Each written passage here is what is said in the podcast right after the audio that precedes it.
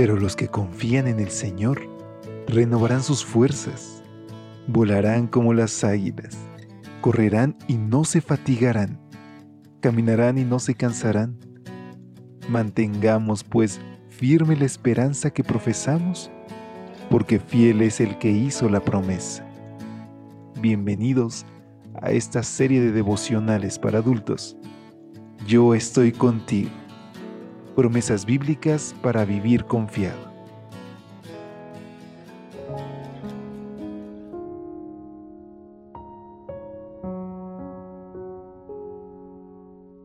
Hola, ¿qué tal? Muy buenos días. ¿Cómo te encuentras hoy?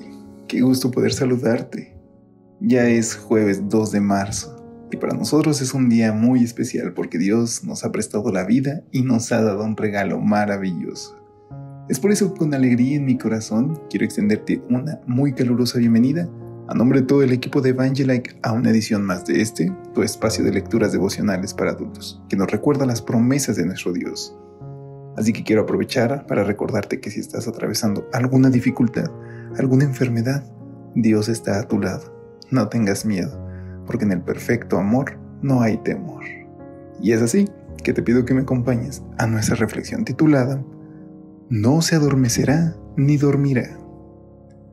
Salmo 121.4 nos dice, No se adormecerá ni dormirá el que guarda a Israel. Cicerón, el jurista, orador y filósofo romano, escribió una carta en la que decía que uno de los cónsules romanos, Gallo Canino Revelo, se había tomado con tal seriedad sus funciones que mantuvo una milagrosa vigilia vigilante sin llegar a ver el sueño durante todo su consulado. Supongo que nosotros quisiéramos que los políticos de nuestros países fueran como Canino, que estuvieran tan ocupados con los problemas del pueblo que ni siquiera tuvieran tiempo para dormir. Pero para que no nos ilusionemos demasiado, nos conviene saber que Cicerón era un maestro de la ironía y del sarcasmo, y la razón por la que dijo que Canino no durmió durante todo su consulado radica en que solo duró un día. En verdad, existe un gobernante que no duerme. De ese alguien nos habla el Salmo 121. En muy pocos versos, el salmista presenta una trascendental verdad. Dios es nuestro guardián. El poema comienza presentando una necesidad humana esencial, la necesidad de auxilio. Pregunta el salmista, ¿de dónde vendrá mi socorro? Y de inmediato llega la respuesta, mi auxilio me viene del Señor. A diferencia del dios Baal, a quien sus profetas clamaron en el Carmelo, Baal respóndenos pero no se escuchó ninguna voz, ni hubo quien respondiera, nuestro Dios sí responde. Elías se burlaba de ellos diciendo, gritad con voz más fuerte, porque es un Dios, tal vez esté durmiendo y haya que despertarlo.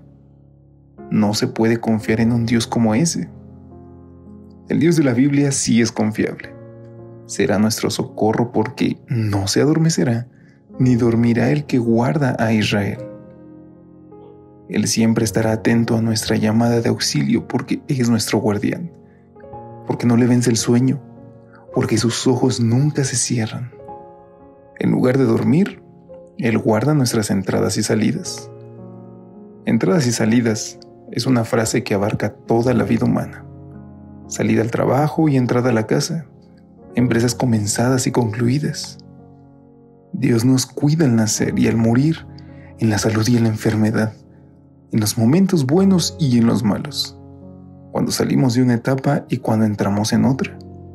Nuestro Dios, Jehová, el que se escribe con mayúscula y no con minúscula, nunca duerme. Y qué bella y hermosa promesa, queridos amigos. Hoy tenemos un Dios que todo el tiempo está al pendiente de nosotros, sin importar en qué momento de tu vida estés, sin importar qué circunstancias estés atravesando o cómo te sientas hoy. Él está a tu lado vigilando en todo momento. ¿Qué te parece si hoy ponemos nuestra vida en sus manos y descansamos en sus promesas? Oremos. Querido Dios, por favor Señor, tómame como enteramente tuyo. Quiero descansar en tus promesas y alabarte y agradecerte, porque nunca salimos de tus pensamientos. Te rogamos que te quedes a nuestro lado, en el nombre de Jesús. Amén. Dios te bendiga. Nos escuchamos mañana si lo permite. Hasta pronto. Gracias por acompañarnos. Te esperamos mañana. Te recordamos que nos encontramos en redes sociales. Estamos en Facebook, Twitter e Instagram como Ministerio Evangelite. Y también puedes visitar nuestro sitio web www.evangelite.com